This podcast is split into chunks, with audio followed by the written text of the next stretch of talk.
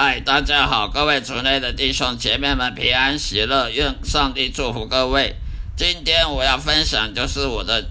圣经经文导读以及生命信仰见证的分享的基督徒 Podcast 这个频道的节目。每一天的播出，希望大家的喜欢，并且多多指教，让我可以改进一些缺失。今天要跟大家分享主题就是说。不敬天上帝、拒绝圣经真理的人，真的只有只有等着付出永恒的代价，也就是下地狱了。因为我们来看罗马书，请看中文圣经钦定本罗马书第一章十八到二十节，新约圣经里面罗马书第一章十八到二十节。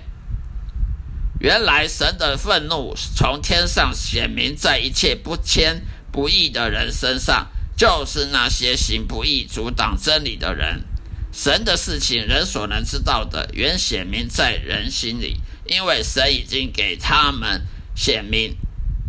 自从造天地以来，神的永能和神本性是明明可知的，虽是眼不能见，但借着所造之物就可以晓得，叫人无可推诿。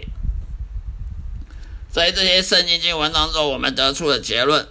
每个罪人在被全能的上帝审判的时候，都是没有借口的。因为保罗认为，违背良心去得罪上帝，就是一个明显不义和不敬虔的人。因此，那个人不能说我对神一无所知，所以我不对我生活中任何有罪的问题去负责任。每个人都见过上帝的创造，甚至了解任何自然存在的运作和理论。例如物理学、化学和生物学，大家都读过物理、化学、生物学最基本的物理学、化学、生物学。然后，如果说这些世界上每一件事情、每一个细节都必须在没有创造者的情况之下从无到有、从无生有，那么这种说法是很幼稚、很荒谬的逻辑矛盾的，就像物理学家发展自己的大爆炸理论一样。他们认为某些东西只是碰巧自己创造的，比如原子跟分子，它不需要什么超自然的创创造者了，造物主啊，它自己蹦出来的。所有这些自称虔诚的无神论者，都懒得为他们不信神和拒绝神去找任何不道德借口。这不再是任何理智的推理，而是因骄傲和傲慢而对上帝的叛逆。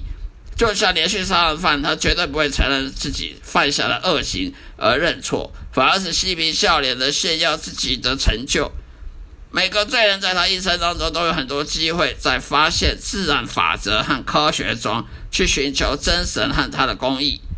此外，我们自出生以来都有被神赋予良心、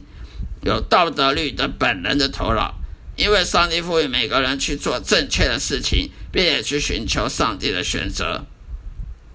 然而，罪人每次都傲慢的视而不见。自从人有自由意志去做正确事情或做出坏事，他总是对他决定的后果负有义务去承担的。他自出生以来就是一个思想自由的人，这也是上帝的恩赐下每个人在每天都会使用到的。所以他不能找借口说。呃，他也是因为身不由己而犯罪，因此人类知道必须有创造万物的创造者，但他们选择不服侍及不荣耀上帝，反而是去荣耀他们自己，赞美他们自己的知识和成就。